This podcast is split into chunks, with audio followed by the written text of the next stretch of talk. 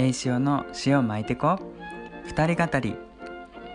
この企画はいつもの塩加減では物足りない。というそこのあなたに向けてはるばるイタリアから強力な助っ人をお呼びしシチリアの潮風を浴びているようなそんな爽やかな気持ちでこの世知辛い世の中に必須な塩分濃度を高めていこうというものです。ぜひぜひ2人の会話を垣間見ていってください。今回もよろしくお願いします。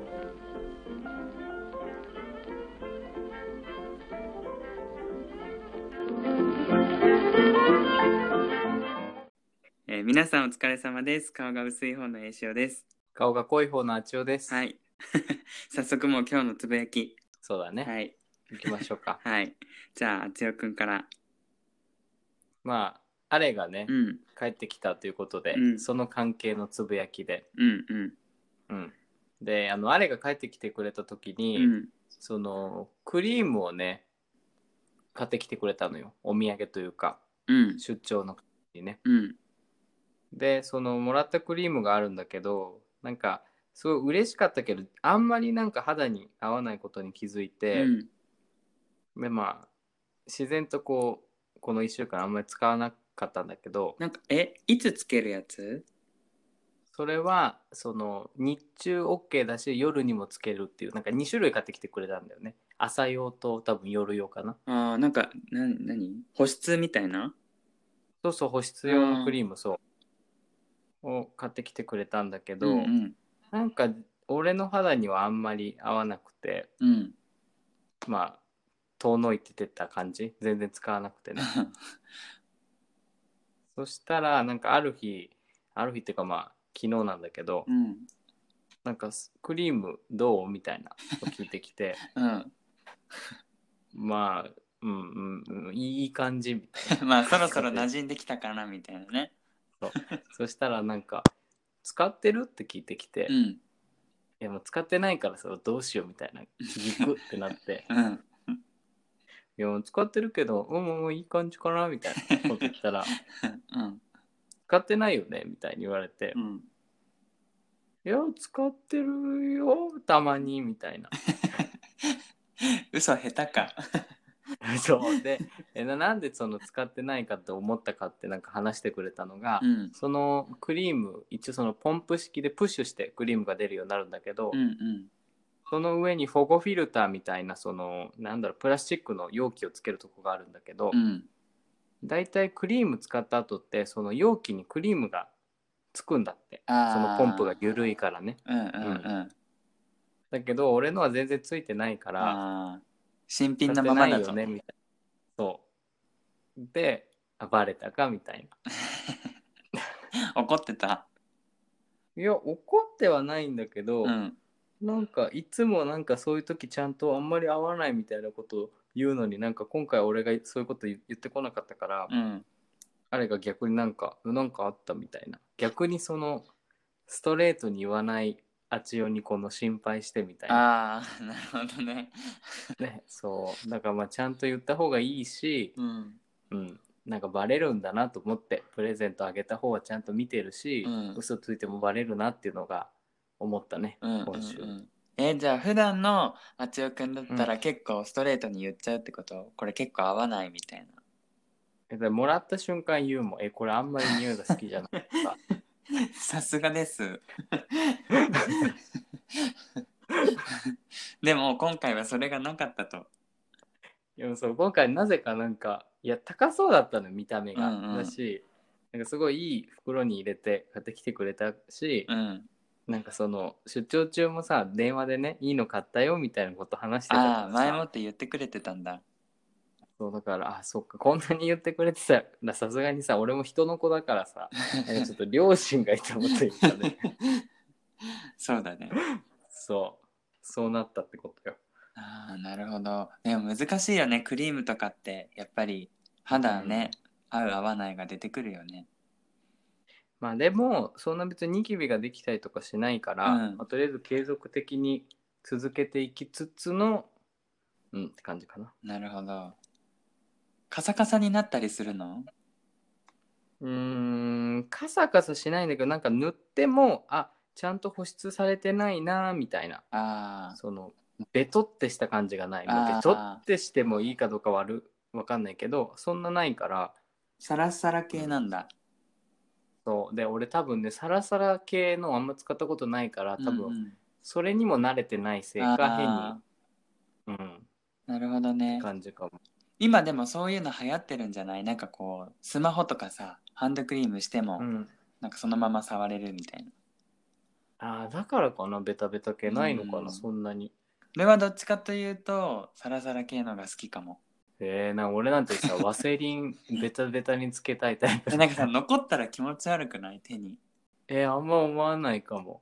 そうなんだ。だからね俺髪のワックスとかもつけないんだよねああ、なるほどね。う。ん。なんかつけた方が多分髪質的にはいいですよとかって美容院の人にも言われるんだけどでもなんかあの、髪つけたらさほこりがついたりとかさ そのまま寝転がったりできないじゃん。結構潔癖だね。え 潔癖なのかな？えなんかそれが嫌であのちょっと自然で言っております いやもう俺さ、体温高いから基本的に手汗もすごいしさ、うんあの比較的汗かいてるからさ、ベタつきには慣れてるのよ。いやいやいや それとこれとは違うくない？あじゃあもともと乾燥肌？乾燥肌。だけど汗っかきっていう。じゃあ冬場大変だねそう、もうなんか最悪な時、朝起きたらさ、唇真っ白だったりするよ。それやばくない？もう完全に乾燥してるかホラーじゃん。ら。ね。唇やだよね切れるの。ね痛いし、ねキモいしね、見あれてる方も何か。ねほんと。切れそうになる時わかるもんねなんか。あそろそろ来るみたいしてあんなんでキスしようと思う人がいるっていうこともすごいよね。な どういうこと？どういうこと？いや、あれなんてさ、そんなカサカサ見てもキスしたいって思うのあすごいそういうことね。うん。うん。ごちそうさまです。いや、ごちそうさまです。うんまあアレさんキス好きそうだもんね そうね。好きだね。やたら。そうんちょっと勝手な思い込みかもしれない妄想ね そうそう好きそううんそっかじゃあクリームクリーム事件？う。クリーム事件。ああ嘘を押し通せなかったっていうねそう。たまにはね、バレちゃうんですよ。なんかじゃあさ当たり障りのないところにつけたらかかととかさえ？そんな発想がなかった。あれでもかかとってほらあの硬くなるじゃんそうね。確かに。そうしよう。あーいいね。そうなんかうんいつも使わないとこにつけたらいいよね。まあ言うて俺もつけなんんけどさかかとにはかね、かかとやばいよね、つけたら。うんでもなんかそのクリームじゃないけど俺も化粧水ぐらいしか使ってなくて、で別にさ、こだわりとか何もないの？もうなんか適当に薬局で見つけたやつを使うみたいな。でうん。もともとそんなの使ってなかったんだけどなんか25を超えたあたりぐらいからなんかお肌の曲がり方っていうのかな。なんかあの同僚の先生が「えなんかもうそろそろした方がいいよ」みたいな男の先生が言ってて「えマジか」みたいな「今してないとその後々シミになるよ」みたいな言われてでほら先生の仕事ってさグラウンドに出たりとかさ結構炎天下の中さあの活動したりとかするじゃん？うん。だからそっかと思ってまあじゃあせめて風呂上がりとかぐらいした方がいいかなと思って始めたぐらいなんだけどその俺が今使ってる化粧水がねプラセンタっていうのおなんか聞いたことあるねな。聞いたことあるよねだから俺も聞いたことあると思って、まあそんなに怪しいやつじゃないんかなと思って使ってたのそしたらグレゴリーがうちにあるそれを見てなんか奇妙な顔してね「何これ?」みたいな言ってるから「えなんで?」って聞いたら「なんでプラセンタなの?」って言ってプラセンタって胎盤って意味らしいの 英語で赤ちゃんのね胎盤だからなんで胎盤とかつけてんの？みたいなそうで知らないよみたいなただそういう胎盤のこうイメージなだけであって本物の胎盤じゃないからみたいな、うん、そんなことがあったもうさ、兵隊じゃんね、家に胎盤つけてる何かあったらね。ねえなんかカタカナで「プラセンタ」って書いてるそれをね読んで 言ってたグレちゃんももうつけたらいいのに一緒にね。うん、でもグレゴリーも使ってなさそう。あ、でも使ってんのかな。あんまりしてないかな。してないと思う。あれもあんまりしないんだよね、なんか女性みたいみたいなああいうまたね角の立つ発言というか、そう何化粧水とかは女性のするものみたいなイメージが強いからあれは、うん。あそうなんだ。そうだから全然やらないけど やっぱでも買ってくれるんだ。そう買ってくれるし最近自分もちょっと肌があれになってからうんうん。つけるようになってるけど、でもあんまり友達とかに見せたくないみたい。なんかそういう化粧品いっぱい持ってるみたいなのは。えーでもなんか今さあの男の人でもさ結構なんていうのそこにこだわってる人多くない？うんしこだわっていいと思う。なんかやっぱりね見た目良くなるならそれでいいよね。なんか SK2 とかさ。ね SK2 だっけあるよね。え？メンズサロンだ。メンズサロンじゃなないんかあるよ赤いやつ。SK2 あ SK2 ね。うん。そうなんか結構効くかも。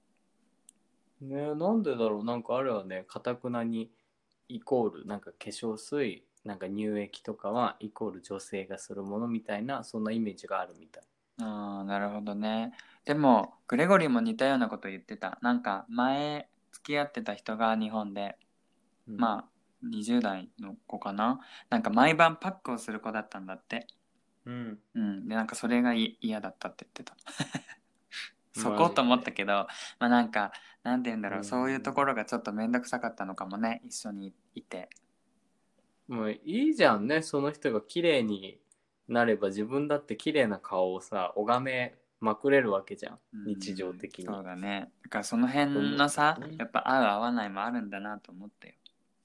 まあね難しいねそれは。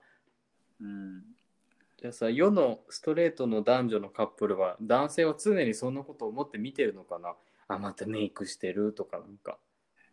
どうなんだろう。でもうちの親とかはよく母親に言ってるけどねお父さんとかは。なんかするなみたいな。化粧なんかすんなみたいな。やっぱ時間かかるじゃん女の人って。化そうだね。粧ね。でほら出かけたいって思ってもさえちょっと待ってみたいな化粧がまだみたいな。でそこでまず一つのなんかこうラウンドワンみたいな。始まるよね。まあでも綺麗に見せるためにするんだったらいいけど待つ側としては嫌なのかもね。うん。まあしない人からしたらわかんないんだろうね。そのわざわざね顔に何かをつけるっていうことが、顔につけるって言い方もあれだけど。いやだって石油じゃん、石油だよ。そうだよね。うんそう考えたらねなんか本当に肌にいいものをつけているのかどうかよくわかんないよね、ねうん、いやーまあメイクしたことないかわかんないけど。俺もないわ。こだわったらなんかでも韓国の人とか男の子でもなんだろう,、うんうんうん。シミ隠しとかでやるっていうの YouTube とかで見るから。そうだよね。結構 YouTuber さん多いよね、だってさ芸能人だって動乱だっけ？ああいうのうんコテコテに塗ってたりするもんね,、よね、うん、なんか一回やってほしいよね。なんかトータルコーディネートしてほしいプロに。してほしい俺も、ね髪と、ね、服装とかも。ね。そうそう1万円くらいだったら頼むよね。もっと高いだろうけどね。だね。お手頃にね。ねやってもらいたい。うんうん。そっか。じゃあまたそのクリームを使った感想も聞きたいな。かかとにね。うん、なんかこう半分ずつやってみたら左手だけ塗ってさあーいい比べねてみまし変化をね。たみたいな。そうあのテレフォンショッピングみたいな。何日後？確かに変化をね。いいねいいね。こんなに変わりましたで激変してさもうみんなに見せられないくらい一つ白くて一つ茶色かったら嫌だよね。そうだね。そっか。まあでもアレさんお土産買ってきてくれて優しいね。そう本当に。のろけですかってみんなに言われたけどね。ね。まあいいじゃないかってねね、まあそれを聞きに来てんでしょ皆さんってね。ね。まあ反のろけということで。わかりました。そっか。はい、はい。じゃあ俺のつぶやきね。うん。俺はね久しぶりにプリクラを撮ったの。懐かしいねプリクラって。懐かしいでしょ。俺もねもう何億年ぶりって感じだったんだけど。何億も生きてないけどね。そうあのグレゴリーとプリクラを撮ろうってなって。でもグレゴリーと撮ったの初めてだったんだけどもうその撮ってなさすぎて、まあ、翻弄されたよねっていう話で。まずうん。ほら俺らが知ってるプリクラってさもう入り口出口あの一緒じゃん。一箇所しかないっていう。でもさ、うんうんうん。まずさなんかその入ったら写真撮るとこに入ったらそこじゃないんだよね。受付ってコイン入れるところがなくってなんかそのなんだろう開始前の部屋みたいなのが別にあって 横に。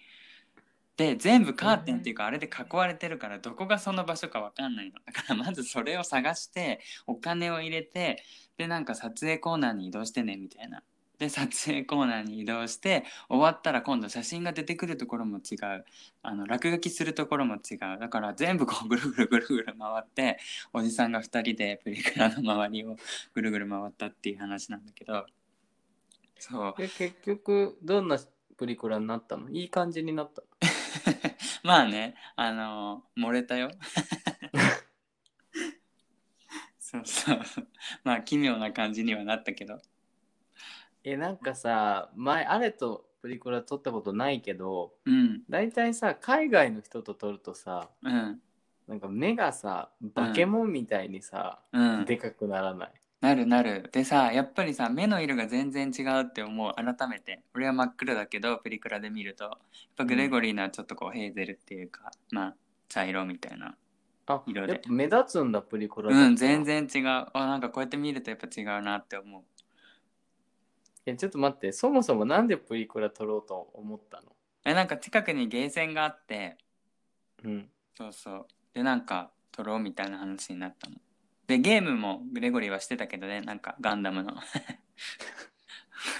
きだからねグレさんガンダムがね。そうそうでまあ日曜日だったからオフみたいなデートみたいな。ねえでもさプリクラってなんか女の子同伴じゃないとダメみたいなお店とかあるよね。あるある。ね。だからねそこはねなんか人も少なかったし結構わりかし、まあ、田舎ではないけどその都心じゃないから、なんだろうそんなこうガヤガヤしたところじゃないんだよね。こう本屋の一角にあるみたいな。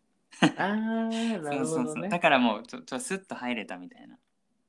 でもさそんなとこのプリクラの機械までそんなにちゃんとそのモデルさんみたいな感じで入り口から撮影スポそうそうット出口があるんだね。そう。しかもさなんか全部テンポが速いの。もうギャルにはついていけないと思ったけどさなんかあの名前を入力してしてねみたいな。でさ名前入力すんじゃんで、まあ、1人目終了みたいな。で次ん。グレゴリーって打つのにさ、あのカタカナでグレゴリーって打ってたらさ、まあ、なんかカウントされるの時間がやばいやばいみたいな 終わる終わると思ったらグレゴリーが隣で待って英語表記ができるみたいな。でそのうん。カナのところを英語に変えてあの英語で打ってたら321みたいな。あやばいやばいやばいみたいな。でなんとかギリギリで入力したら今度はなんかポーズを決めてねみたいな。で、うん。ポーズとかわかんないしと思ってでもそれもせかされるわけよ。321とか言って。でなんか結局そうやってあたあたふたしてたから全部で6枚取れる予定だったのが5個ぐらいしか選べてなくて。なんか枠は6個あるのに出来上がったやつは5枚しか写真がなくて。な次リベンジだねって言って話してるリベンジ。そんなリベンジするほどこともないけどね。そうなんかね嫌がるかなって思ったんだけどなんか写真撮られるの嫌がるのグレゴリー。だけど、うん。うん、なんか結構入ってみたら楽しんでた。なんかあれかな？その気にさせたらその気になるタイプなのかな？なんかやったら意外と楽しかったのかな。でさほら落書きとかもするじゃんうん。でさ出来上がったのパッて見たらさ「祝結婚します」とかいうさ スタンプを押しててさ「あれな結婚するっけ?」みたいなさ。いつ押したそんなスタンプみたいな。そうだえから。グレちゃんは心の中で密かにそう思ってたんじゃないいやわかんないけどさ。なんか意外となんかやってみたら楽しんでるんだなと思って。まあよかったよかったね。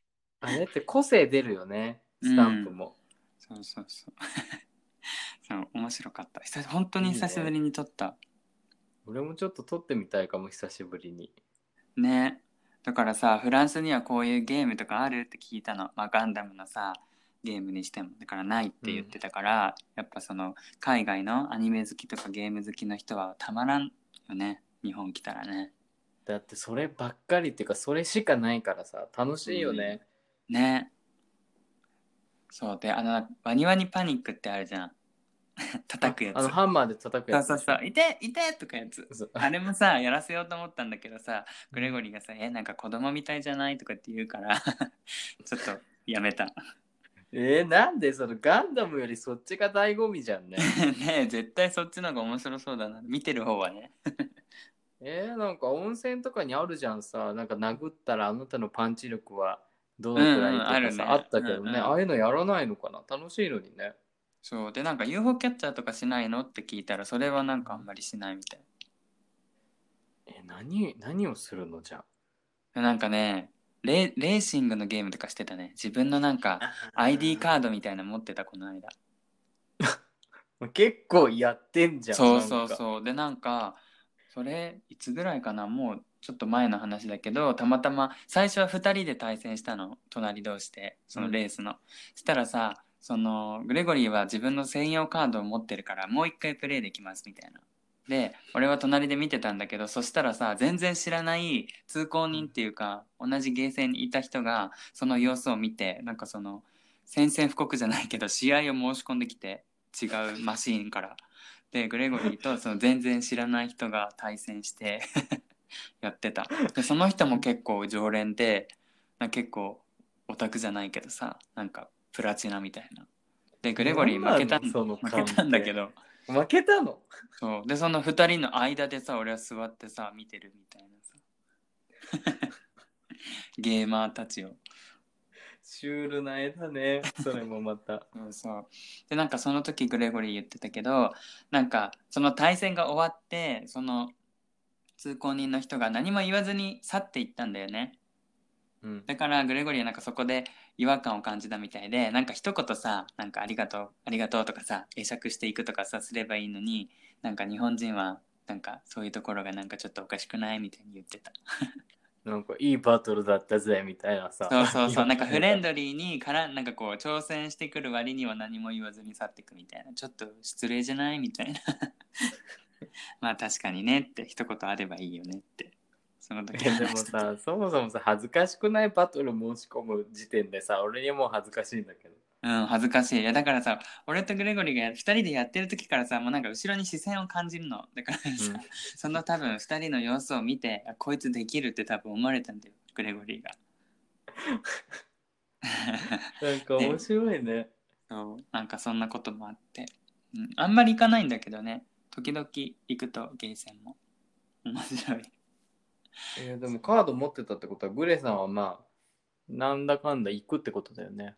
うんだから前行ったことがあるんだろうね。すごいね。なんかそんな趣味があるとは思わなかった趣趣味って言い方変 でもね結構ゲーム好きだよ。なんかパソコンのゲームとか。あなんていうのかな。インインターネットゲームっていうの？なるほどね。そう。そんな意外な。感じかな一面だね そうだからプリクラできたんだけどそのプリクラ機はなんかあの前さ携帯に送れたじゃんデータを。まアドレス入れてね。そうそう。でもなんかそれ廃止しましたみたいに書いてて。え？そう。だからシールしかなくってそのシールを後で自分たちでしゃべるみたいな。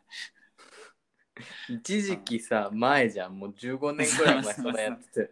そう。でなんかグレゴリーもそのデータを送信したかったみたいでじゃあ今度はデータ送信できるところで撮ろうって言って。なんだよ。なんかやっぱメールアドレスとかああいうとこに控えたら個人情報流出につながるのかな？んでかね。とかなんかそのプリクラのさ会社もそれを契約するとまた別のお金がかかるとかそういうのなのかなとかさ。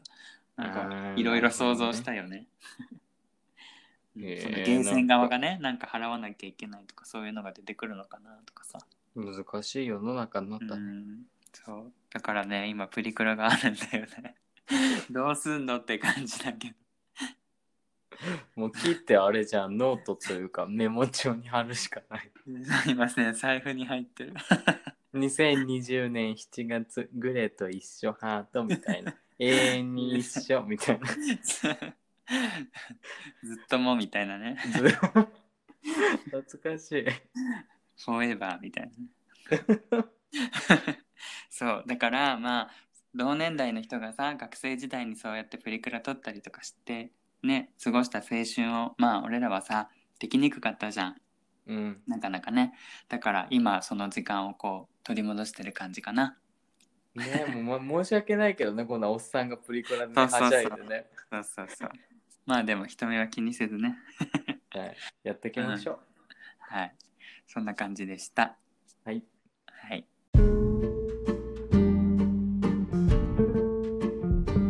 じゃあ前回映画の話をしたところたくさんの方から反応いただきました。ありがとうございました。ありがとうございます。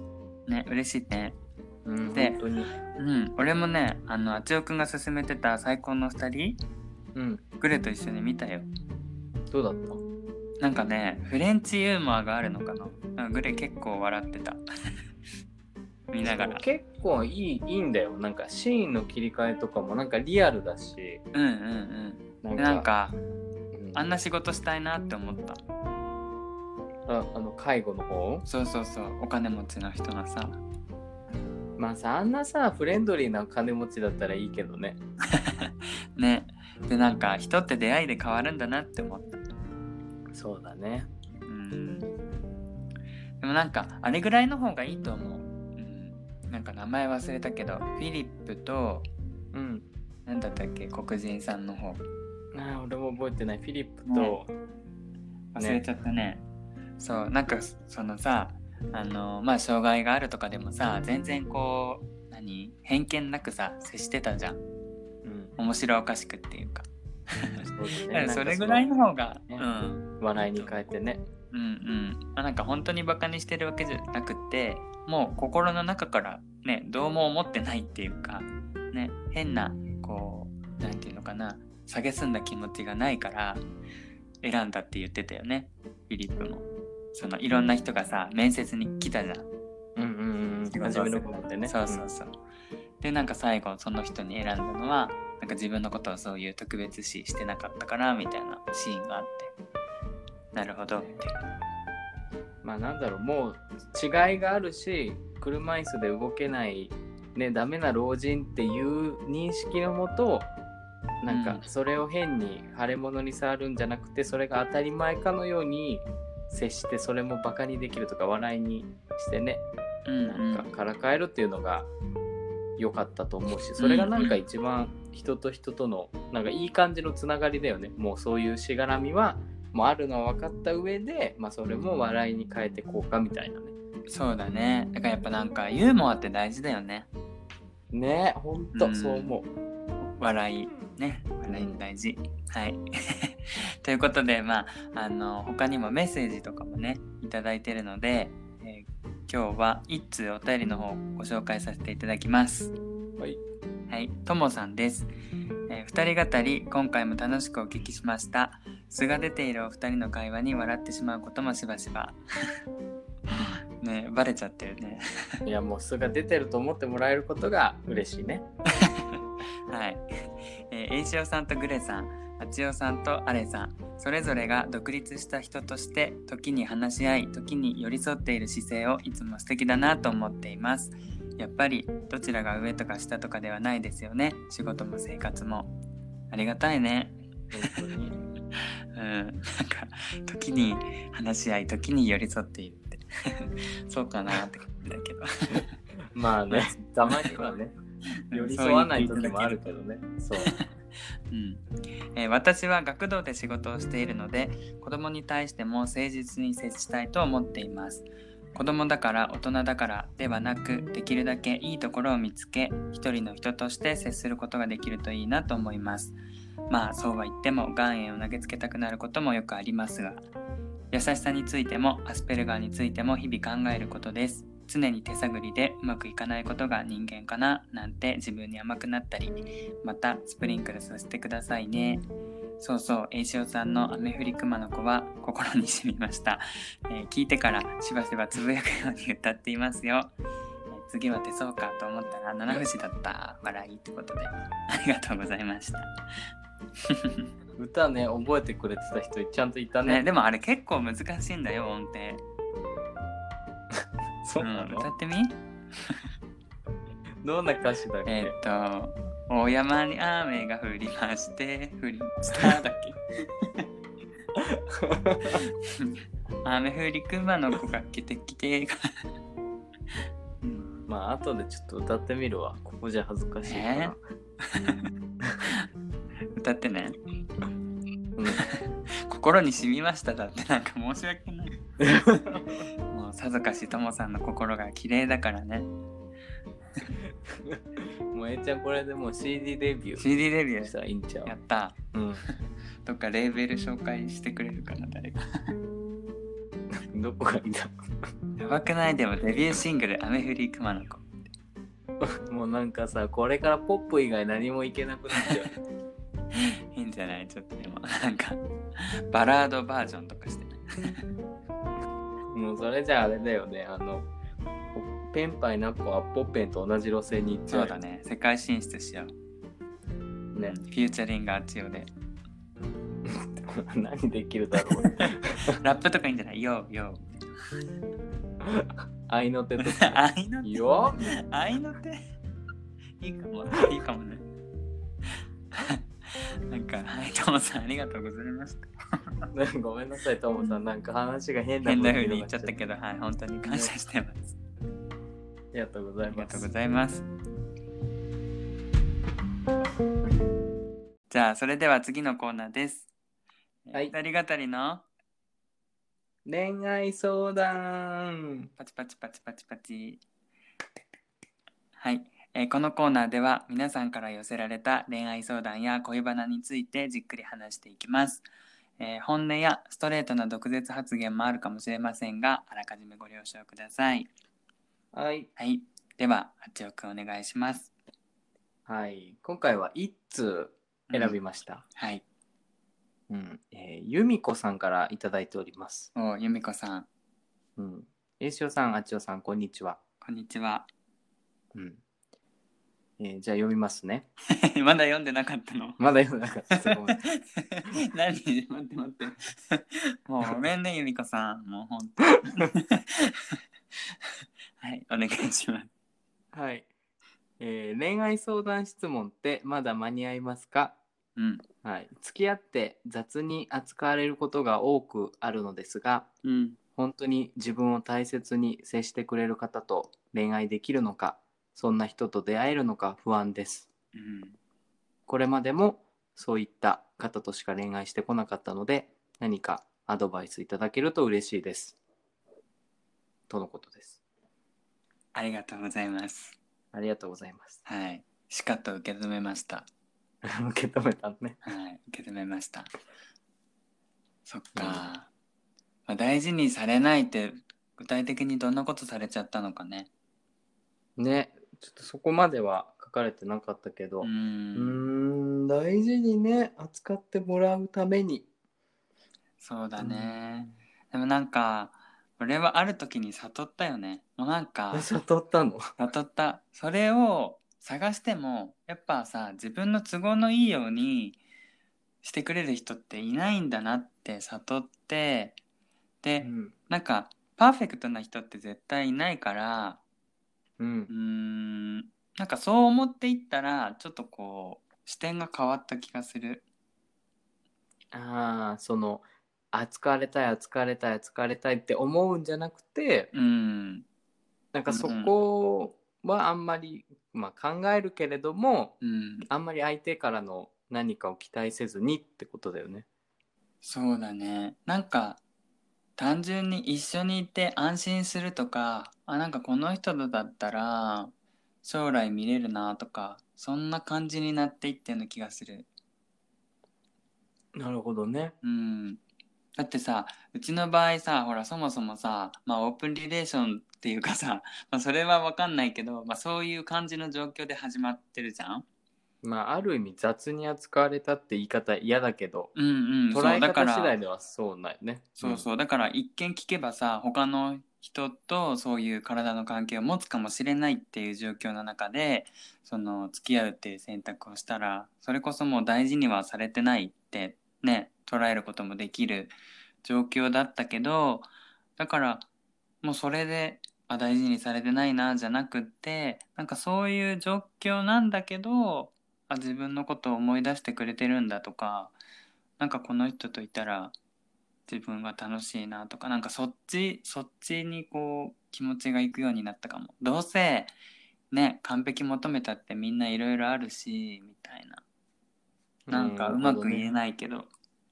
自分の心のあり方というか、うん。自分はこうあれば自分としては幸せだって方向にもっと気持ちを持っていけばその、うん。一見すると雑に思える状況もまあなんだろう。なんて言っねたらいいんだろうね。あのそれも俺自分でなったわけじゃなくってやっぱりそのね海外の友達に相談した。あーうんなるほどね。そしたらねやっぱりその日本人ということがちょっと違ってなんかやっぱさ、俺も大事にされたいじゃん。人間だからうん。大事にされたいし、幸せになりたいってすごい思っててなんかまあ冗談交じりでさ言うじゃん「Where is my happiness?」みたいな「どこに行けば見つかるの?」みたいな「僕のボーイフレンドは?」みたいな。そしたら、まあ、その友達から言われたのはなんか幸せはあの他の人に求めるんじゃなくて自分で自分を幸せにするんだよって。でうんその自分が幸せになったらその幸せをシェアできる人とかシェアしたいって思う人が本当に君が大事にする人だよみたいな感じで言ってもらってでなんかそういうふうに意識するようになったかも。なるほどね。うんまあ深いね。うん、結局自分の幸せは自分でしか生み出せないんだなってなんか、まあ、確かにってそこでさほらいろんな人と会ってもうまくいかなかったりとかしてたからそっかみたいな他に求めてもダメなんだってなるほどね。うんまあやっぱり自分で選んでいくって感じなのかな。幸せになる道も自分で選んで。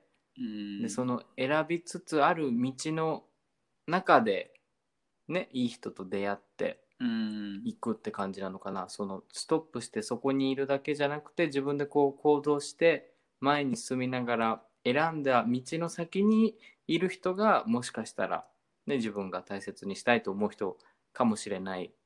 からその動かなきゃ出会えなかった人っうんうん。てことだよね、そこにいる人たちっていうのは。であちおくんもさ、あの二人語りの第1回でも言ってたけどさ、うん。あのまあ恋愛エネルギーの話。うんうんうんね、お互いにこう100ずつ持ってて、まあ、恋愛とか仕事とかいろんなところにこうエネルギーを振り分けていくときにそのうん。自分は相手に対して、ね、80もう恋愛に注いでても相手がやっぱり20だったら天秤がね、こうバランスがアンバランスになって釣り合わないからやっぱりそこでどうしても不満が出たりとか寂しくなったり辛くなったりとかするからそういう意味でもやっぱり相手にエネルギーを向けすぎるんじゃなくって自分の幸せのために向けるエネルギーっていうなんかね自分の幸せのためにそうだね。う、ん、エネルギーの向け方っていうのも知っておくといいのかなって自分が思う俺は。自分があんまりできるタイプじゃないから、なるほどね。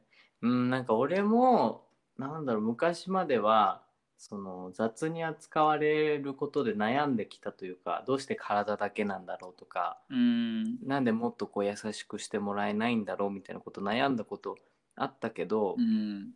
なんかそれは結局はなんか相手がいつか雑じゃなくなることとか優しく接してくれることを願ってるだけでうん。自分がこの相手に向けてるエネルギーというか思いの強さって多分変えないじゃん。わかる、うん。相手に対しては。うん。なんか考え方というか言い方悪いけど結構なんだろう傲慢だよね。私は私の求めるスタンスを変えないけれども、うん。あなたは私に対して雑に扱わないでねとか、うん。私に対して優しくしてね。でも私があなたに向けてるエネルギーは変えませんよっていうのはなんかちょっと傲慢かなって思うとこがあるからそうんの雑に扱われてる嫌だなって俺が思った時はなんかその人に向けるエネルギーを少なくしたりスパッとエネルギーを変えて、なんかそう思わない人に出会うっていうのも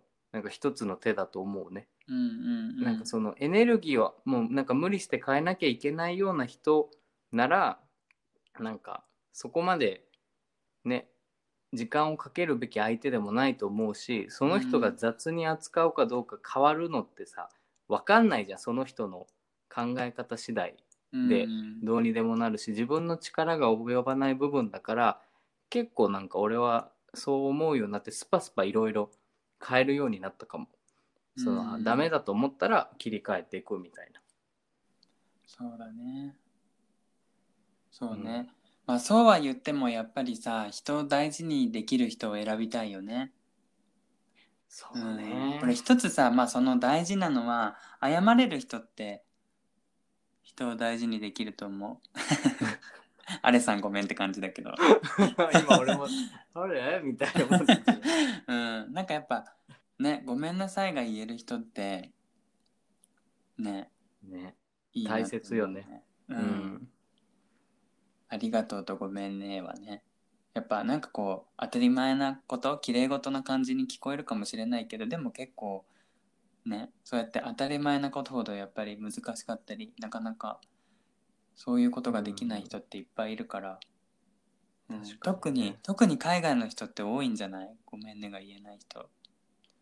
まあだって基本、まあ、海外の人一括りにしてはダメだけど、うなんか話しててもわかるけどね。私はこの意見が合ってると思うからっていうスタンスでなんだろう話がスタートするから、なんかさだってなんかあったらさ「I don't care」じゃん。うん、別気ににみたいな。しませんってねそう。うん。いや別にじゃねえでみたいな。そう。いやね難しいけどイタリアに住むっていうかなんかヨーロッパに住み始めてから思ったのが、うん。そのなんか議論のさ組み立て方が日本人と違うと思ったのね。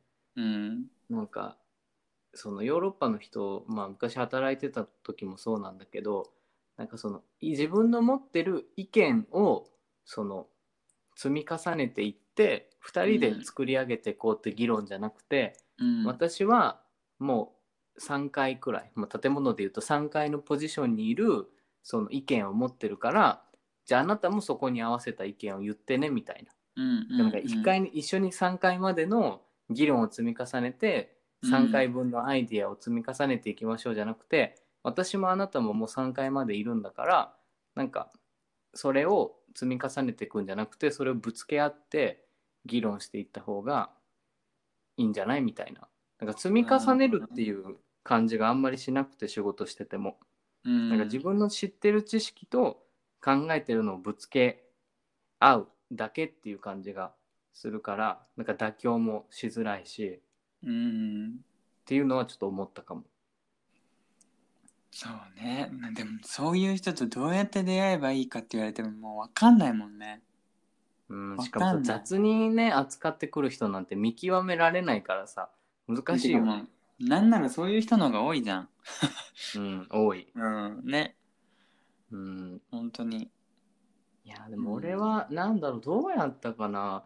なんかもうね自分が雑に扱われないようになんかプライドを持ってなんかデートとかもしてたかも、うん。例えばなんか、その1回目のデートとかでこれから家に来るみたいな話になったらなんかうん。自分はそんな安い人間じゃないよっていうのをアピールするためになんかちょっと嫌な顔して「いやごめんなんか今日時間ないから行きません」みたいな言って断ったりするとかうんなんか慣れ慣れしく体触ってきそうになったなんかちょっとはけたりとかななんかそういうなんか行動の積み重ねもさ雑に扱われないポイントじゃない？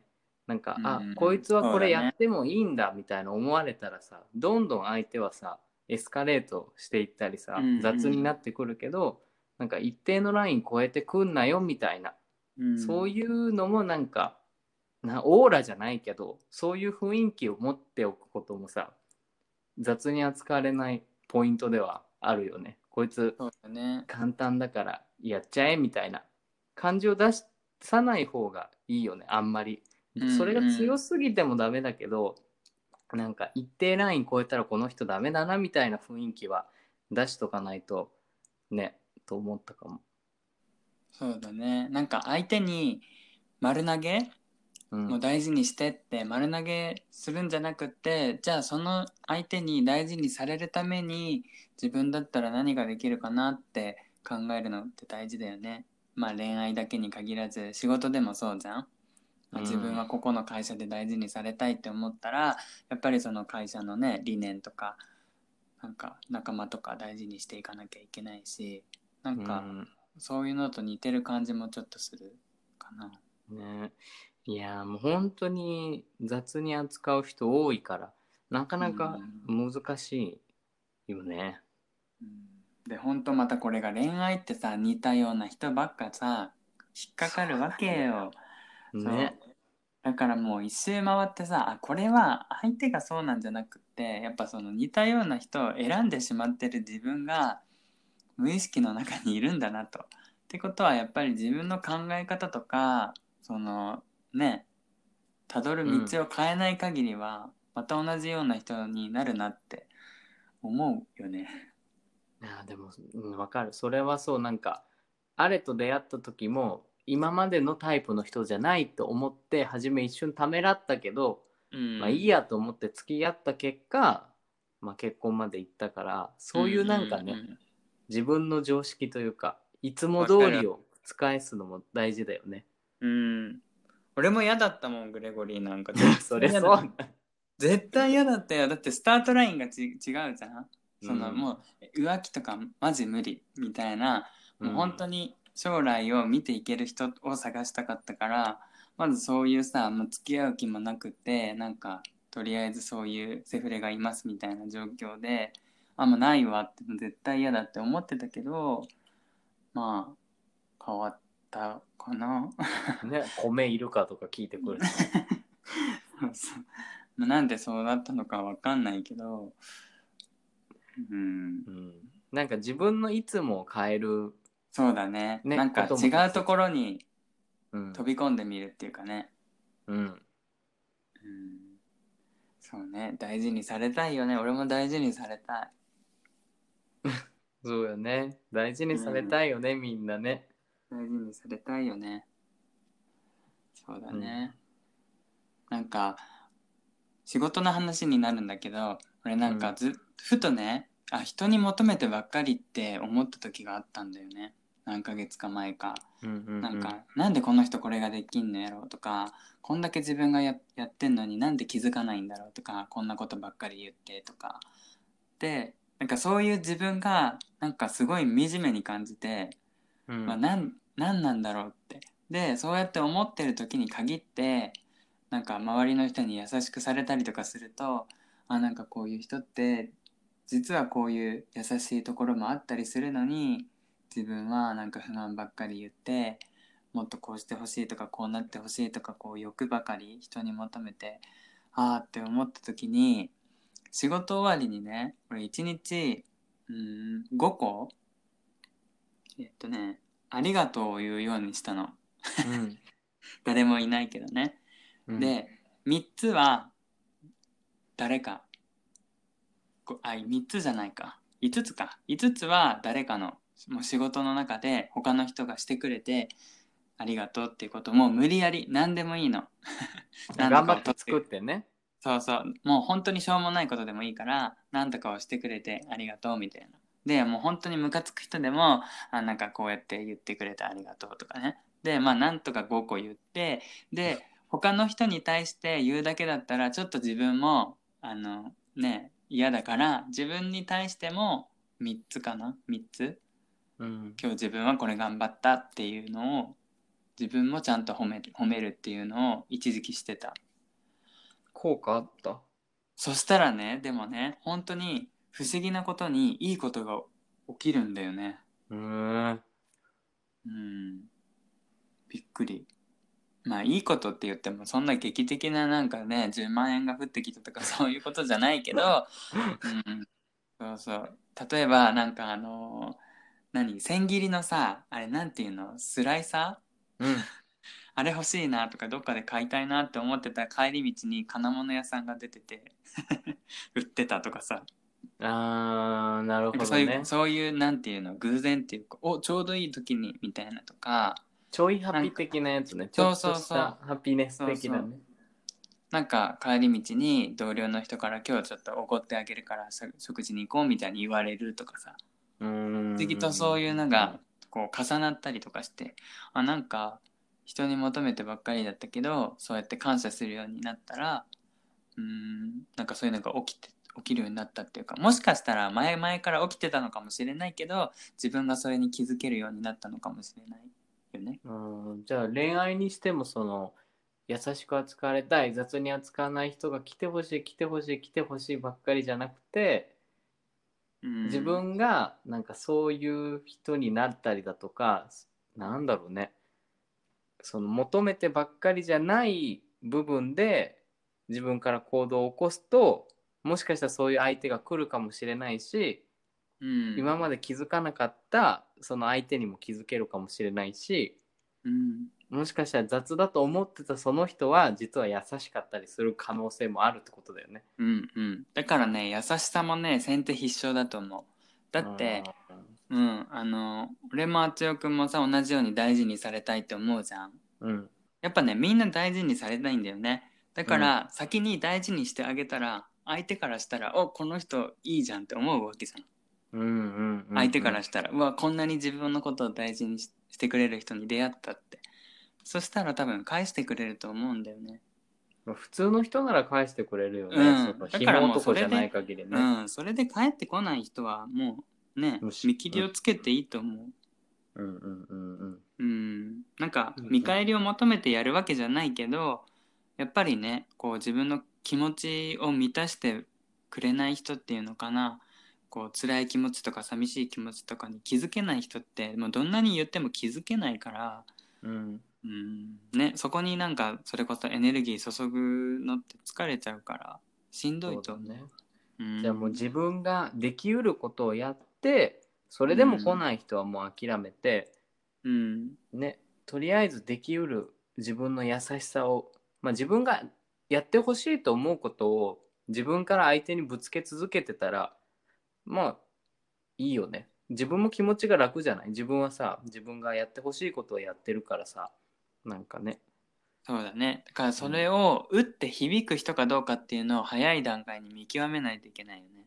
うんそこは難しくてうん。ね運だよねそれはもそうだね。だからそれが分からないままもう仕事でもそうだけど仕事に入ったら実はブラックだったとかさう恋愛だったらもう分からないまま結婚しちゃって実はもう最悪な相手だったけどみたいな子供ができて別れられないとかさ。よくあると思うんだよね。うん。あるね。うん。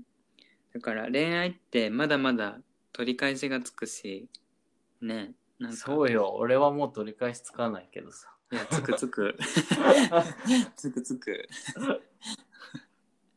うん。そうとこんな感じかね。と思いながらうん。俺はいろんな人と会ってたかな。でも分かんない。これからどうなるかも分かんないし。今もだから時々さもう不満がやっぱ溜まってさあなんでとか思う時もあるけどやっぱり初心を思い返せるように俺はねメモにね残してる。グレゴリーと行った場所とかさ何してくれたこととか、まあ、最近はつけてないけど最初の時はあのまめに書いててあのなんかあった時にこれ見てあの思い出せるようにしようと思って。偉い。いや偉いっていうか多分自分のためね。ただ単に自分がなんていうのかな安心したいためうん。なんだけどね。まあそういう日々の心がけも大切だよね。なんかもう、うん。とりあえずさ自分のためにさやっときゃさどう転んでもさ納得できるところはあるよね。うん。ね。極論だけどね。恋愛難しいな。なんかその人がいた方がいいけどでもその人がいなくても大丈夫なようにしなきゃって俺は今思うかな。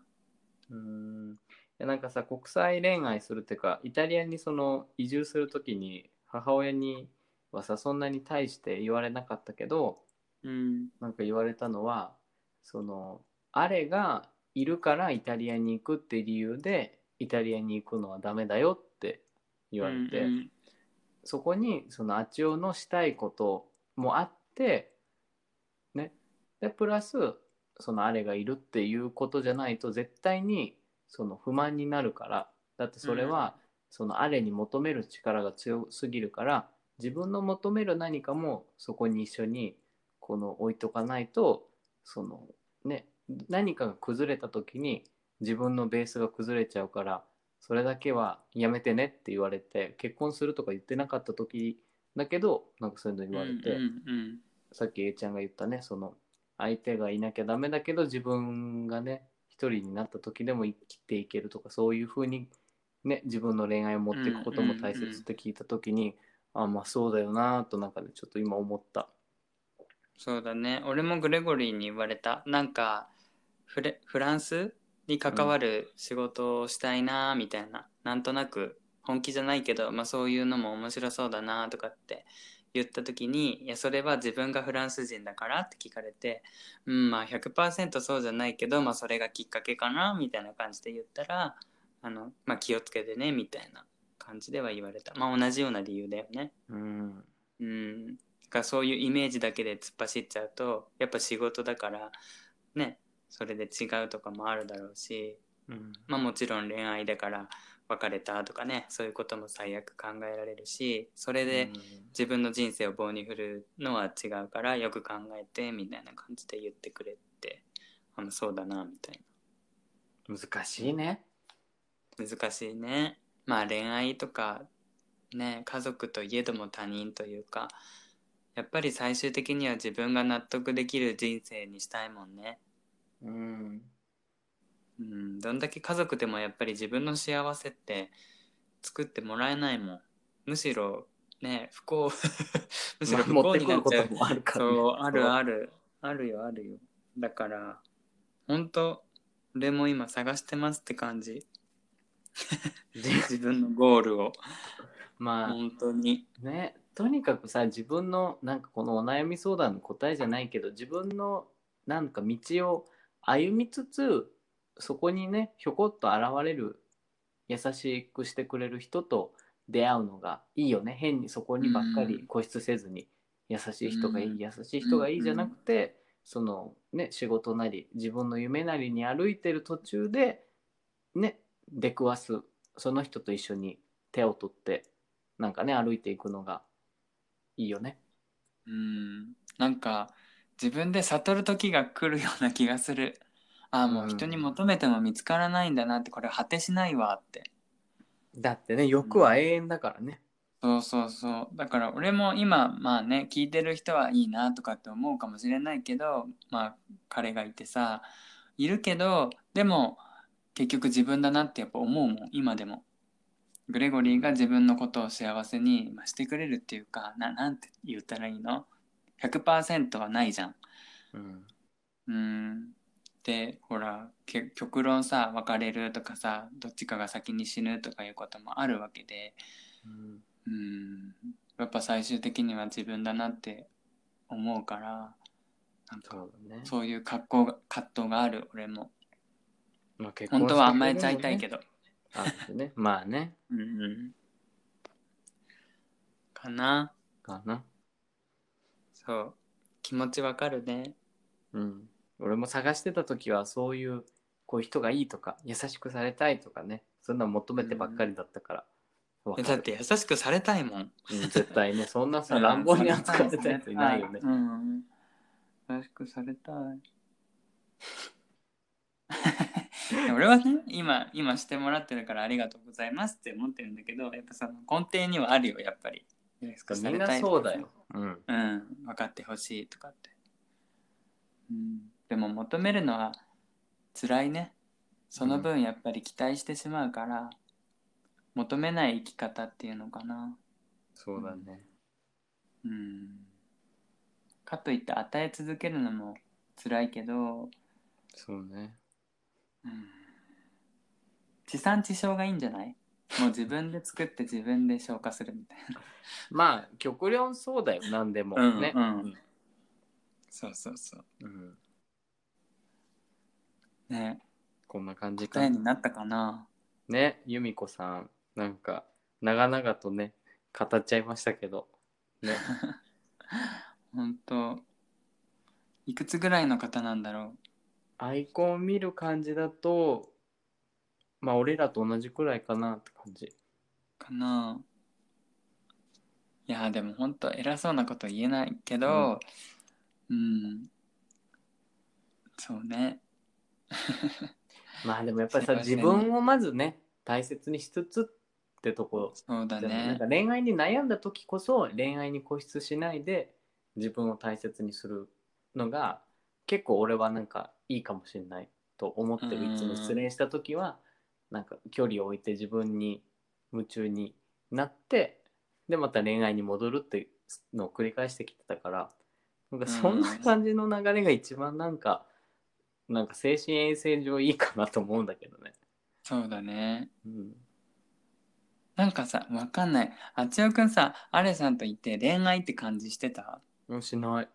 しないよね。俺もそうなんだよ、ね、あんまりしない。グレゴリーといて例えばさ絵文字で言うとハートって感じじゃないんだよね。あの、おえってマークかも、俺。いやそれはちょっと それは傷つくんじゃないねあの、なんだろう、うんハートじゃないけど、なんか、うーん、赤赤っぽくないかも。そう、赤っぽい、なんか、ラブラブって感じじゃない。おえ入ってるやつでしょあの。そう。緑緑色のそう。なんでおえなの？いや、一番初めはおえだったもん。なんか、あれの方からのアプローチが強すぎたから、初めはおえだったけど、まあなんか次第にあの、笑い泣きになりつつの笑顔かも。ああそうだからなんかこう恋愛って感じじゃないんだよねなんうん。か、なんか、友達の延長線上って言ったらまたあれだけど、なんかこう会いたくて震える感じじゃないんだよねうーん、なんかもう、何、ベッドの上でさ、恋焦がれて、涙、体操座りしてさ、涙流すみたいな、そんな感じじゃないね。うんまあそういう時もあったけどうんそうじゃないんだよねなんかあ LINE 来たみたいなんじゃないんだよねなんかわかる？わかる。いや、なんか LINE 来てても、あんまいっか、あと3時間後くらいに帰ってもいっかな、みたいな。なんかどっちかというとイライラに近かったよね。あ何こいつ都合いいなみたいな。あわかる。自分が送って自分が送ってきたい時だけ送ってきやがってみたいな。感じだ。うんあるあるあるある。案外やっぱそういう人との方がうまくいくのかな。長い付き合いって考えたらその方が良くない？うん。なんかやっぱこうキュンってしたいけどうんな 難しいね多分さ俺らさキュンってしちゃうとさ盲目になるタイプだからそういう人が良かったのかも。そうね。キュンと恋に恋しちゃう感じじだよね。キュンとしても盲目にならない人も多分いるんだと思う。いるかあな。わかんないけど。まあでも一回はそういう恋愛もねしたいししておきたいよね。キュンとする。そうまあ人生経験の一部としてね。ちょっと溺れる恋もね、溺れる恋ね。もうめっちゃ泣くみたいなね。まああったけどさ俺は。これもあった。鼻つま鼻つまるよね泣きすぎたら。もうさ映画館とか行ってもさ全然感動する映画じゃないのにさもうさ もうね泣きまくるっていうね。それはやばい。俺もだって失恋した時給食食べれんやったもん。ほんまに？やばいねで子供がさやっぱ多めについてくれるのよ先生分って言って。うん。でもさ「いや半分でいいです」みたい俺はその優しさに泣きそう。う優しいみたいな。多めみたいな。わかるわかる。でもちょっとこうほほら外雨が降ってたりとかしたらさそうそうそう。こうちょっと注がれてさ「あーみたいなそう。そうそうな。あるよね。でもそういう時ってでも本当にどん底でもう時間が解決するのを待つしかないもんね。もうねやみくもにさ失恋ソング聴きまくるみたいなね。うん、本当にしんどいけどね、うん、そうだね。大事にされる大事にされる方法か。まあ自分を大切にしつつしてたら出てくるよね。自分を大切にしてくれる人がなんかやっぱね、うん。似たような人が寄ってくるよ。ね。うん。なんか自分だったらどういう人を大事にしたいかなって思ってなんかそういう理想に近づけるのも一つの手だしなんかあみんな同じなんだなって知るのもいいよね。なんかうん自分ばっかりっていう感じになってるんだとしたらあ意外とみんな大事にされたいって思ってるしなんかあの人だってキラキラして見えるけど本当は辛いことあるんだよなみたいうん。な、うん、するとちょっとなんだろう視野が広がるというか。そうだね、自分にばっかり矢印が向いてるのがちょっと外側に向くかなって感じがするけうん、かも、ど、うん。幸せにしてやろうぜタイプに自分が変わるとかもありだよね。うーん。そうね。難しいなんか俺さそのグレゴリーとあのナチスの映画を見たの。うん。でさもうそんなの見たらさもうなんか自分いかに恵まれてるかって思ったよね。うん。俺も昔そういう映画見たらそう思う思う絶対思うよね。ううん。ん、だからもうなんかね大事にされたいと思うけどいやもう大事にされてますやんみたいな。すでに恵まれてますやん自分とかってなんかまあ極論だけどそういう歴史から学ぶっていうこともあるかもね。あ昔の人とかそういう時代に生まれてた人に比べたら今自分って恵まれてるなとかこうやって、うん、出会う選択ができたりとか恋愛できるだけいいなとかさ、うん。うん、まあなんかちょっとやっぱり離れてみるのがいいかもね。その客観的にね。男から。その男から離れて、うん。自分のこととか、まあ、なんかちょっと映画見るとか本読むとかうん今はちょっと行きにくいけど旅行に行くとか。そうだね。うん。そんな感じ、そんな感じですかね。うん、いいのかな？俺こんな話を。まあださ答えがないよね みんな。多分答えをさ、教えてほしくてさ質問してないと思う、俺はそう思う。そうね。一緒に話したい、そうそんなだって俺らはあれじゃん。お茶の間うん。お茶の間じゃない、井戸端会議系ポッドキャスターだから、うんうん。いいんだよ、そうそう、うん。もうねコーヒー入れましょうかって感じだよね。そう。もうその辺で喋ってから聞いてください、うんうん、うん。まあこたつにでも入ってみたいな。うん、だってそもそも寒恋愛にかったでしょ。答えはないから。うん。そうね。わかるわかる。はい。そういう言葉が励みになるよねそうそうそう。なんかいろんな話を聞いてねそっからいろいろ連想してもらえるのが一番嬉しいよね。うんうん。だからさ俺らが話したことで「あ何こいつらもうなんか自分が求めてたのと違う」って思うかもしんないけど思ったら思ったでそれは一つの答えだもんね。うん。そういううんうん答えに行き着いたっていう。ねそうそうそう。やっぱり自分はこうなんだって、うん。発見があるだろうし。いいじゃんね。あちおとあの栄しおの意見には寄り添わない新しい自分を発見できたということはまたね、うんうん。うん。うん、それはそれで何かお力になれたのであれば。なるなるなるなるね。ななるなる。なる。だってさアンチになれるってこともさ一つ言ううんとその人には好き嫌いをはっきり提示できたってことじゃん。あなたたちは嫌いですって言うとその人にとっての嫌いをさ作れたことになるからさ、まあ、ある意味その何かを与えてあげることはできたわけよね。すげえポジティブなやつだけどいやさ今日なんかうん仏のあげ、な 拝みたくなる。そうよでも皆さん結構あつよくんもアンチじゃないけど変なのにね困らされたりとかしてるからやめてよね。そうだよそうだよやめなさいよね。いいねいいねいいよ。もう来い。どんとね。うん。大事にしてあげて。その大事にして。本当だよ。ね。唯一無二なんだから。いや。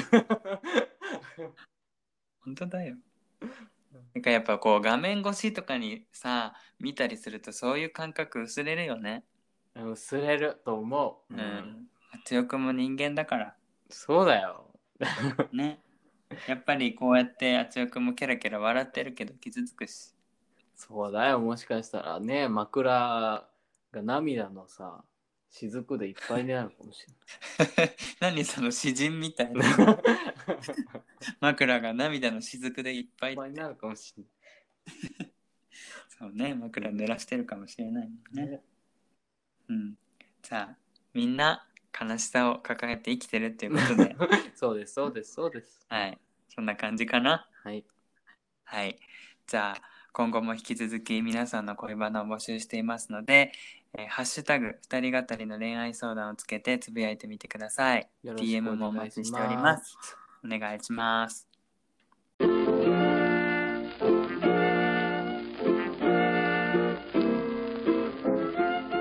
れでは今回も塩分過多になる前にこの辺で終わりにしたいと思います。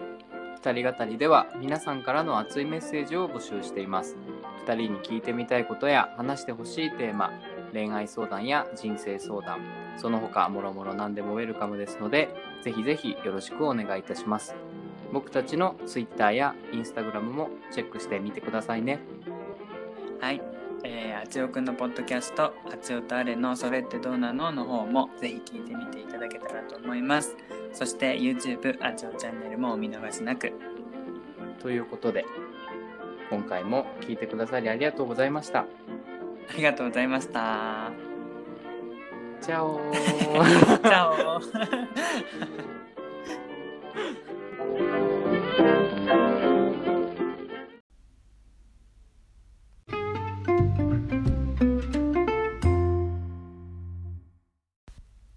二人語り。まあお二人語りになるわけだけどここは。うん。あのつぶやきうん。のコーナー名考えようよ。ああそうね。つぶやきね。うん。ん。なんかさ最初なんかこう塩にかけてさまあなんか、うん。なんか塩小さじ1杯みたいなさ塩ああちょい塩ね。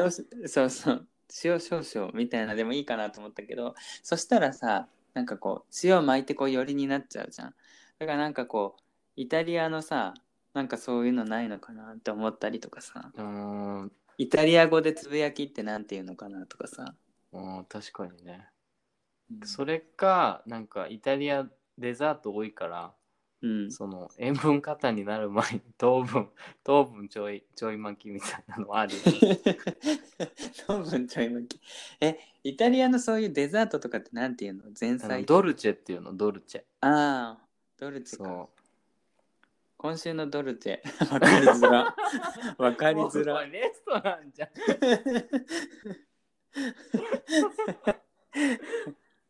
今週のドルチェって言われてもねいやみたいな。アイスドルチェガッパーナじゃんね今流 今週のドルチェですみたいなね。本当だよもう。面白いけどねいきなりさ「はい今週のドルチェ」ってみんな言ったら「え？みたいになるよ。予告もなしにね。ね。うんおかしいそうだからなんかそういうさいい感じのなんかタイトルコールがないかなと思ってもうなん,、そうね。なんとなく始めちゃって今週のつぶやきみたいになっちゃったけど。もう今週のドルチェなかなかパンチ効いてていいよね。いやなんか意味不明すぎるけどね今週の、ね まあね今週のつぶやきか。ねうーん。なんか井戸井戸端会議にかけて。ああありかも。うん。待ってちょっとさ井戸端会議ってさ語源というかさ由来はさ俺調べた調べた。何？なんかさ昔井戸一つの井戸があってそこをさ水汲みで共同で使ってたうんうんうんうんうん主婦の人たち、まあでもなんか女性が主みたいだけどそういう人たちが、まあ、そこでたまたま世間話する様子を見て水汲み最中にね。そうそう。だから井戸端なんだってなるほどね。でそういうさ奥さんの情報が後々にすごい重要になってきたりするんだよね。うんうん、うん、まるまるさんとこう離婚危機とかまるまるさんとうんこううんお金取られたとかそんなやつね。なんだろうな。今今日の井戸端。今日 今日の。今週の井戸端。今週の水汲み？水汲みって何？いや井戸井戸だからさ水汲まなきゃいけないかなと思って。なるほどね。うん。まあ今週の井戸端会議。難しいね。うーん。なんかさ他にもそういう言葉ないかなって調べてみたんだけどなかなかないんだよね。こうつぶやくっていう言葉。うーん。なんかぼやきとかさ。ぼやきってまたなんかねニュアンスが変わってくるもんねうん一言ともまた違うしうん。井戸。うん。なんかちょい足しみたいなことだよね。うん。なんか要は。井戸、井戸端、井戸、井戸に、今週の、うん。なんかスパイスみたいな。ねえ、ね井戸端、スパイス、今週の、やっぱドルチェですか？今週のドルチェ。でもドルチェって甘い話しなきゃいけなくなるね。ランチメニューですか？みたいなね。ね。今週はこちらになります。今週のドルチェ、今週のメニュー。まあでも、どうなんだろう。デザートとかってなんか締めとかおまけって感じするから、うん。まあ悪くはないよね。一言っぽさはあるよね。うんうん。今週のドルチェみたいな。今週のプラスワン。いいかもいいかも。いい やばいかも。すすげえ某、某東京都知事をディスってるじゃん。でもプラスワン。プラスワン。プラスワン。エコかけたい。プラスワン、ワン。プラスワン。うんうんうんうんうんみたいな。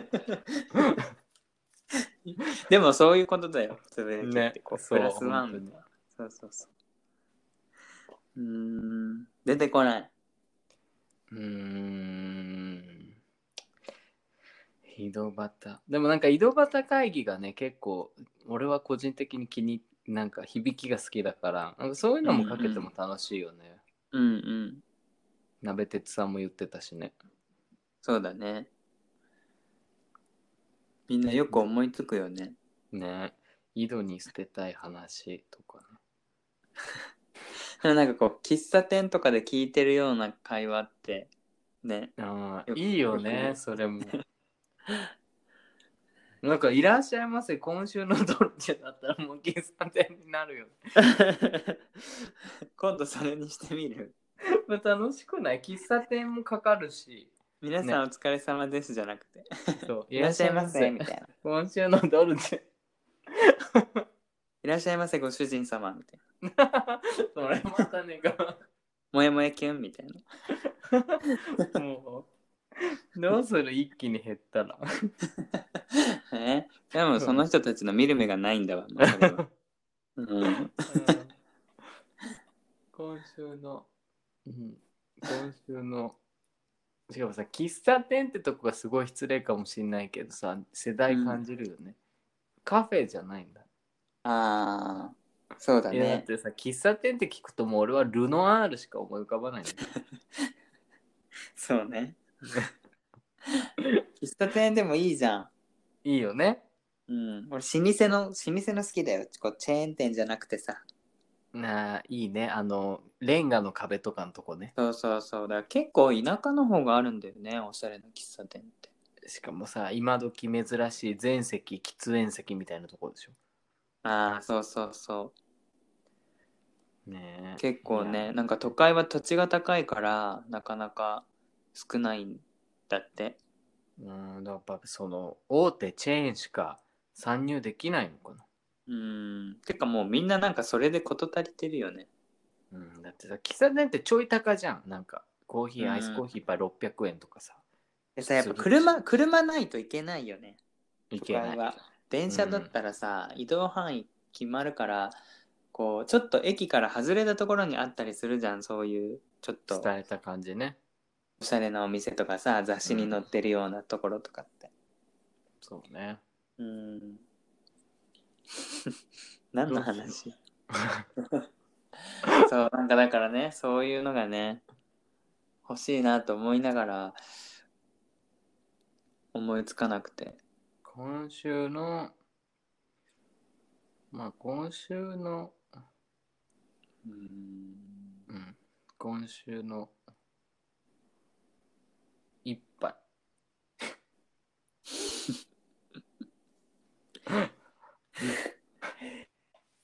なんかこうちょっとおまけおまけっていうかねなんて。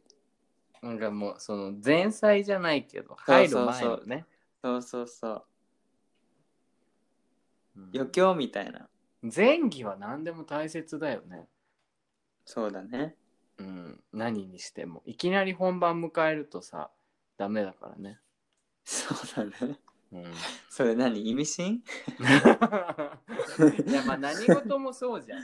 うん。やっぱりそうね。前振りというかね。うん。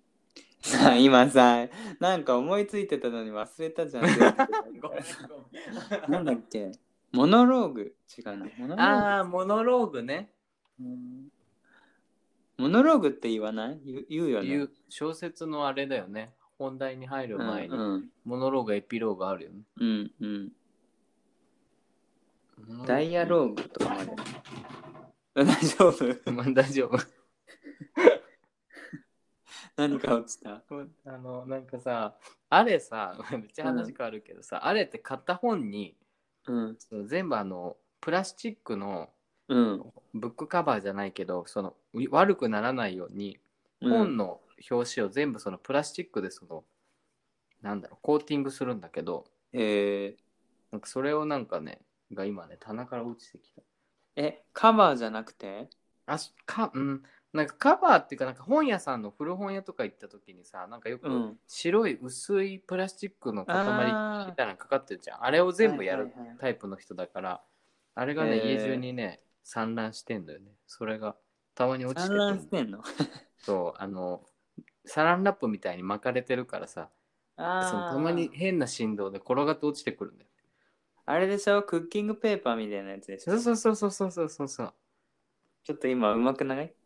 うまい。うまかった。わかりやすかった。わかりやすいよね。ね。なんかああいうのないかなと思って。そうでそれが落ちてきた どこから？上から？上から。なんかねちょっとした振動とかね風でコロコロコロコロコロって落ちてくる。コロコロコロって音じゃなかったよ。ドタダダあれダ。だから落ちるときはズズズズってなるけど その棚から転がるときはコロコロコロコロって感じ。なるほどね。そう。コロコロコロからのドタバタだ。ドタバタだなごめんなんだっけ？もうそうそうそう。モノローグじゃなくて。なんかそういうの。うーん。今週の。うーん。なんかないの？イタリアイタリアにちなんだ。今週の。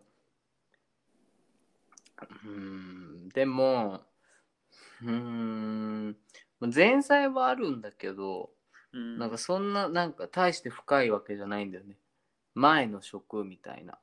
あうん、な前前菜だったらプリモピアットとかだったら前の皿みたいーうんうんうん。な、うん、なんかさ皿ってなみたいになるよね。プリモはプリモ。プリモが、ま、今週のプリモ。うん。ね。まあでも今週のねドルチェかな。今週のドルチェ 今週のドルチェってなんかさなんて言ったらいいのかな。こ今週のデザート。うなんかくどくない？そうね。なんかか。さっと言いたいよね。そうそうなんか今週のドルチェってもうそれでなんか胃もたれしそう。今週のなんかアレさんがそういうの辺なんかいいアイディアくれそうだね。確かに。ちょっと後で聞いとくね。今週のうんちょっとこう文ね文才があるか文才がある。ちょっと聞いてみるね。ら うん。なんかねいい言葉が出てきそうなんだけど。えじゃあさね、うん、あちおくんってさ国語専科みたいなことなの？あだ大学がってこと？うん。国語の専門って感じ？いや俺はねその言語言語学のうん言語教育。だから国語ではあないんだよねぶ厳密に言うと。あ、うん日本語学とかもやってたけどでもどっちかというと、その日本国語の先生とか日本語学ってさそのなんだろう、しょ教科書とかさ、うん。その日本人が習うその国語の授業で習う国国部文法かな？うんうん。こっちをやるじゃん。でも俺らがやってたのは外国人が日本語を学ぶ方の日本語だからその日本語学の文法とかの勉強とかそういう教育をやってたけどうん。国語教育とか国語文法教育の方はもう全くやらなかったかな。あああそれで思い出した。この間さ、うん。なんか濡れてたかなんかでさあのびちょびちょって言ったの俺が。うん。そしたらさグレゴリーがさ「いやびしょびしょだろ」って言うの。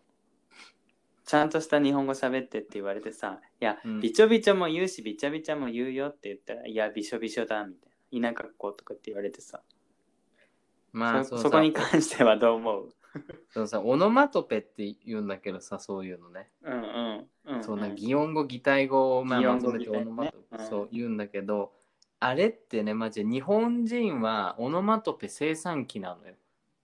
例えば、なんか雨の音聞いてなんかなんだろう人によってさ表現の仕方変わるじゃん。うん。雨がザーって降ってますっていうのはさ、まあ、あの文学的な表現かもしれないけどさなんかさバシャバシャ降ってるとかさドドバーっと降ってるとかさうん。さーって降ってるとかなんか結構その音を聞いてそれをなんか言語化する生成マシンなの日本語。いいね。だからその教科書で書いてあるのはその一般的にその文学作品とか小説で使われることの多いそういう擬音語擬態語が多いんだよね。だだから自由だよねそうだから外国人の耳にはもうなんだろう変にしか聞こえないよね。教科書に載ってないから。うん。なんかそうビリビリ何回言ってもダメなのそうなんか一般的じゃないそのスペシャルなうん。個人だけの持つオノマトペの音だから ロイヤリティが高いえでもわかるでしょ？びちゃびちゃって。わかる。ビチャビチャャわかる。でもちょっとビチャビチャは確かに方言っぽいかも。え本当に？えだって俺のおばあちゃんさその濡れて帰ってきたらさなんでそんなビチャコになってって言うよ？ビチャコって言うよ。でもびちゃことびちゃ え？でもねちょっとわかる。だけどビシャビシャとビチャビチャはなんかまたちょっとグレさんの言ってることはなかなかなんか合ってるかも。ちょっと方言っぽいかも。うんびしょびしょ？びしょびしょ？はびしょびしょは言うけどびしょびしょ？かも。びちゃ？びちゃこしか俺も えー、じゃあびちゃびちゃって言わないんだ。ううんえだちょっと卑猥じゃない？びちゃびちゃって。でも言うでしょ？びちゃびちゃって。まあ言うけどね。そうだから言うよって。別に正しいとかじゃなくてびちゃびちゃとかびちょびちゃとかも言うよって言ったけどいやそれは正しい日本語じゃないってえでさおもらしした子になんて言うの？あもうこんなに布団。え？こんな人びしゃびしゃかな？え俺はびしょびしょにしてって言っちゃうんだよね。えー、こんなびちょびちょ？えー、わかんない。びそう言わそう言われたらわかんなくなる。まあびしゃびしゃまあだからねそこ感覚だよね多分。うん多分その時のあれだよねうん。それこそモニタリングしたらいいかも。なんて言うか確かに。えてかさグレさんそんな気になるんだったらその辺の道の奥さんに聞きゃいいじゃんね。おもらしした子供に何て言いますかって聞けばいいじゃん。うん。てかさ別にそれはいいんだけどさ俺のことをバカにしないでって感じ？え待ってなんかさツイッターで見たけどさ、あの飲み会があったんだってね。うんうんうん。えその後グレさんが来たってことなんだよね A ちゃあんの家来た来た来た。うん。そこその日は会う予定だったの？えっとねその日は午前中会ってたの。午前中俺がグレゴリーのところにいたの。あであなるほどね。そう夜仕事だったから一旦別れて俺が仕事に行ってでグレゴリーは夕方友達と会うっていうそこまで知ってたの。で、うん。終わったらじゃあ来るって言ってたからあ来るんだなっていうところまでは知ってたんだけどその LINE が入ってきてなんか 下ネタでさこれ言えない言えないんだけどうん。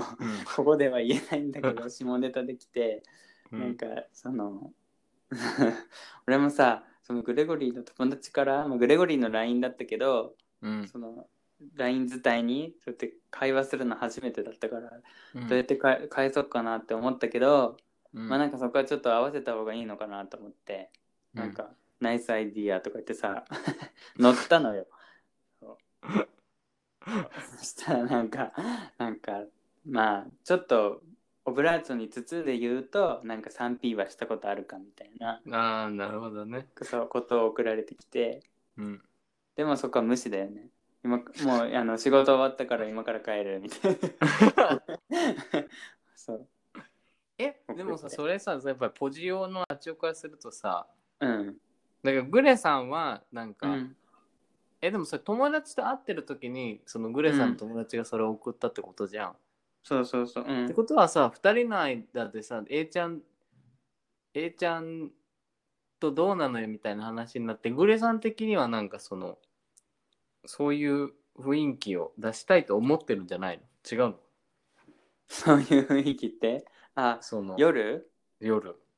わかんないええさそうなんじゃないえだから友達はさなんかさラブ注入したいなとか送ってきてさ。の なんだこのフランス人と思ったけど。だからそれは多分グレさんが思ってることを友達がその遠回しに思ってんのかな？えそうでしょ。でも何もしてこないよ。いやだけどその A ちゃんのそのことを知ってるからこう 今こうモンモンしてるんじゃないの？何？傷つくと思ってるのかな？そうもうもう多分寝込みを襲いたい勢いだけどでもモンモンしてるみたいいやそれ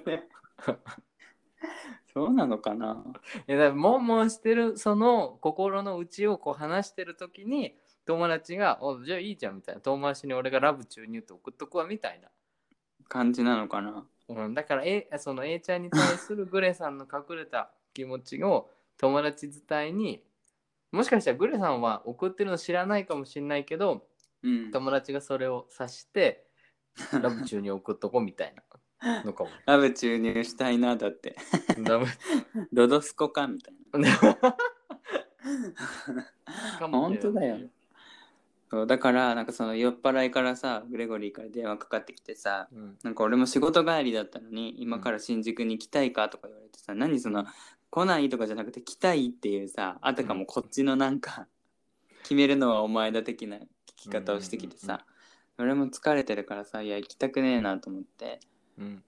うん、もうなんか仕事終わりだからいいかなみたいな。でもしあの新宿に来るんだったら友達と一緒にバーに行ってでその後2人でグレゴリーの家に帰ると。でももしあの栄翔が嫌だったらもう今から2次会には行かずに栄翔のところに帰るって言うから、うん、ごめん愛行かないじゃん。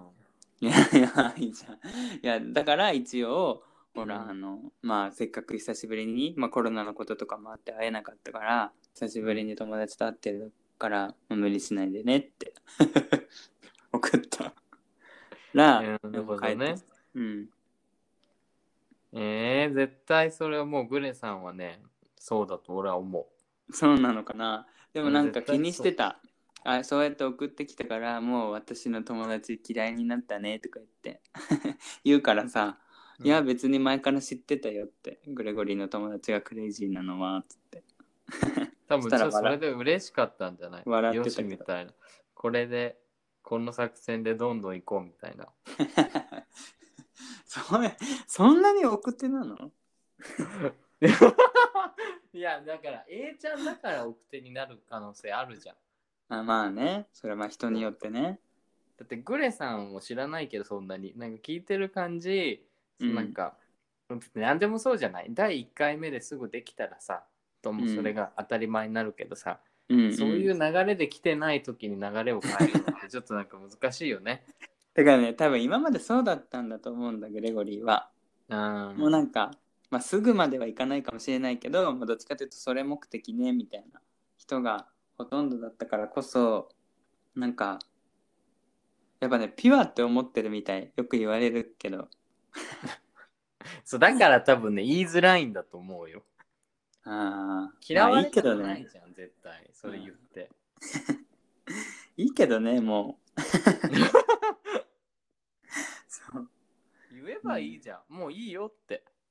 いや言ったよ。だからそのあの ねポッドキャストでも話したけど。うん。うんうん。けどうん。別にまあ時時に身を任せてる。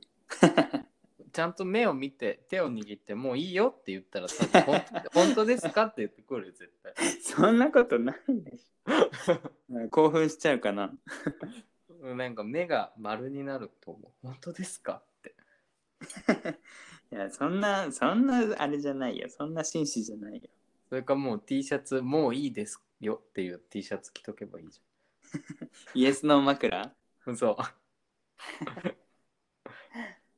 あそれかそうね。まあもう難しいけどまあ唐突にメールとか。もう OK ローラみたいなオッケーローラ？ローラみたいな。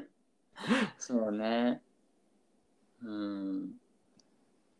えー、なんかちょっとなんか俺はそういう話聞くとちょっとキュンとするというかあってなった。何が何がそういう話えー、なんかさなんかよくない？友達に話してる感じが？そうなんかでどうする？どうする？みたいな。えもうじゃあラブ中に送ってこいみたいな。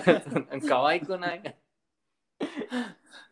いやもっと もっと汚い言葉もいっぱい来てたけど、うん、あはい酔っ払いがと思って。でも酔っ払った時にさそういうね出るじゃん。うんうん。だから。なんかでも全然ゲイとかじゃないんだよねその友達は。なんかグループがあってうん。グレゴリーだけなんだってゲイは。でえーでもすごいね。うん。でなんかこの間会ってた人2人で1人はもうなんか結婚してて妻がいてもう1人は、まあ、彼女がいたけど2年間ぐらいいないっつったのかな。なるほどね。そいつがラブ注入したいだけかもしれないけど。いやいやいや。てかラブ注入って何なの？マジで。本当に。やめろよって感じ。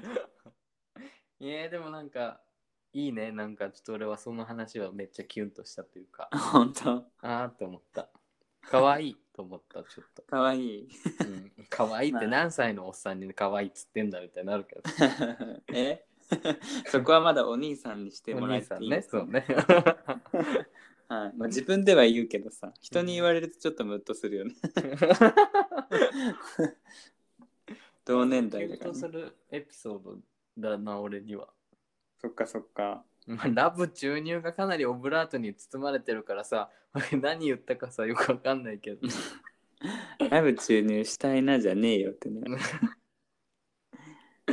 うん、まあ会ってみたかったけどね。会ってみたかったけどもうちょっと疲れてたし今からかと思って。いや俺もわかる。そういう時ってマジであの最悪な気分で行きたくないよね。